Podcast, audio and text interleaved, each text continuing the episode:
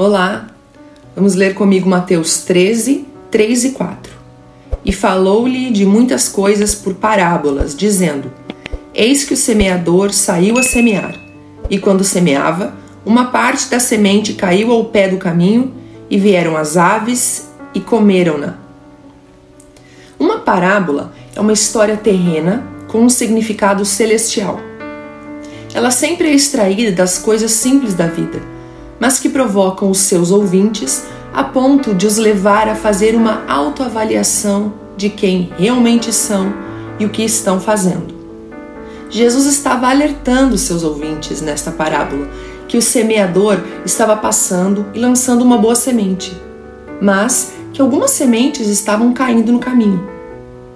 A semente é a mensagem do reino e a terra, o coração daqueles que ouvem.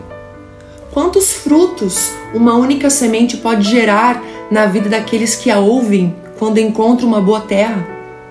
Infelizmente, essa situação apresentada pelo Senhor refletia um coração indiferente.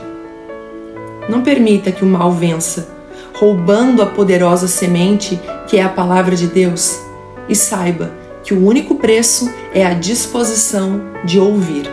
Amém? Deus te abençoe.